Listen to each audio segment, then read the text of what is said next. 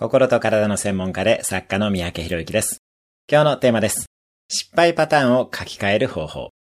あなたは特に人間関係などで同じような失敗をしてしまうことはないでしょうか過去の失敗パターンはきちんと分析をしておきましょう。多くの人が同じ失敗を繰り返し、しかもそれは幼少期から同じようなパターンをしていることが多いものです。よって根源となる原体験をきちんと振り返り、そのパターンを書き換えることが重要です。10歳未満くらいで自分にとって重要な経験を振り返り、今の自分だったらその情景はどう見えるかを確認してみましょう。それだけでも過去は変わっていくものです。